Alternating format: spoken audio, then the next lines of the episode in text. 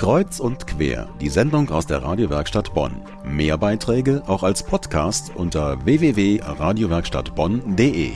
Am kommenden Samstag findet im Schulzentrum Hartberg die Jugendbildungsmesse statt, eine der größten Spezialmessen zum Thema Bildung im Ausland.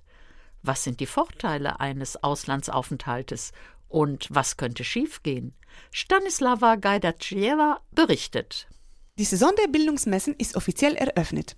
Viele junge Leute träumen davon, einmal ins Ausland zu gehen und dort ein unvergessliches Erlebnis zu erfahren. Einen Schulaustausch oder eine Sprachreise machen, als Au-pair oder freiwillig arbeiten, ein Praktikum oder ein Studium abschließen. Die Möglichkeiten ins Ausland zu gehen sind zahlreich. Die Chance, etwas Positives davon mitzunehmen, ist auch groß. Laut Organisatoren der Bonner Jugendbildungsmesse liegt der Mehrwert von Auslandsaufenthalten für junge Leute daran, seine Selbstständigkeit auszubauen, durch ein tiefes Eintauchen in die fremde Kultur. Katharina ist Studentin in Bonn. Vor einigen Jahren hat sie ein fünfmonatiges Praktikum bei einer Online-Zeitung in Kolumbien gemacht. Sie nennt ihren Auslandsaufenthalt einen Traum.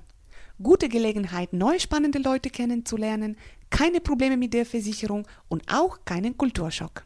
Ich war das erste Mal fünf Monate da und es hat mir sehr, sehr gut gefallen.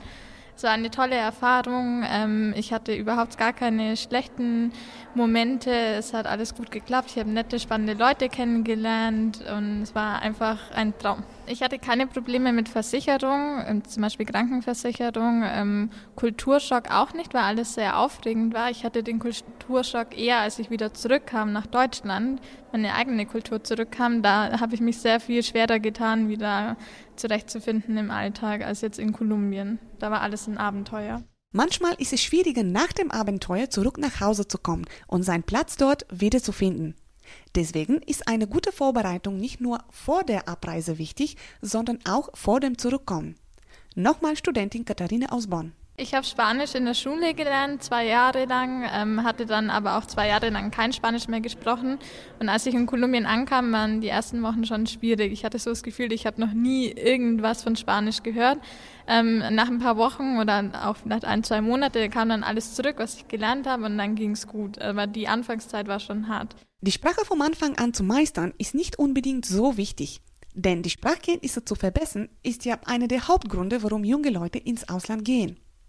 Aber sicherlich braucht man im Voraus ein paar Wörter und Phrasen, um sich seinen Alltag zu erleichtern.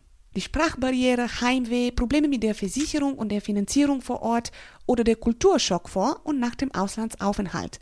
Das sind schon Beispiele, wie eine Zeit im Ausland nicht so glatt laufen könnte, wie erwartet.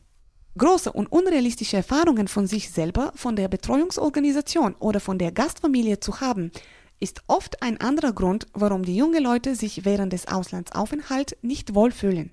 Nichtsdestotrotz ist die positive Auswirkung von einem Auslandsaufenthalt auf die Berufschancen nicht zu unterschätzen. Katharina hat durch das Praktikum in Kolumbien auf jeden Fall viele Erfahrungen gesammelt und viele Artikel geschrieben, die sie vorzeigen könnte. Die richtige Organisation wählen und gut vorbereiten. Dann macht ein Auslandsaufenthalt richtig viel Sinn. Es gibt eine neue Studie vom Deutschen Akademischen Austauschdienst und vom Deutschen Zentrum für Hochschul- und Wissenschaftsforschung. In dieser Studie kommt heraus, dass 63 Prozent der auslandsaktiven Unternehmen die Einstellungschancen von Absolventen mit Auslandserfahrungen als deutlich besser bewerten als bei Absolventen ohne diese Erfahrungen. Bei nicht auslandsaktiven Unternehmen liegt dieser Anteil immerhin noch bei über einem Drittel. Mehr Informationen zu diesem Thema dann am kommenden Samstag bei der Jugendbildungsmesse im Schulzentrum Bonn-Hartberg.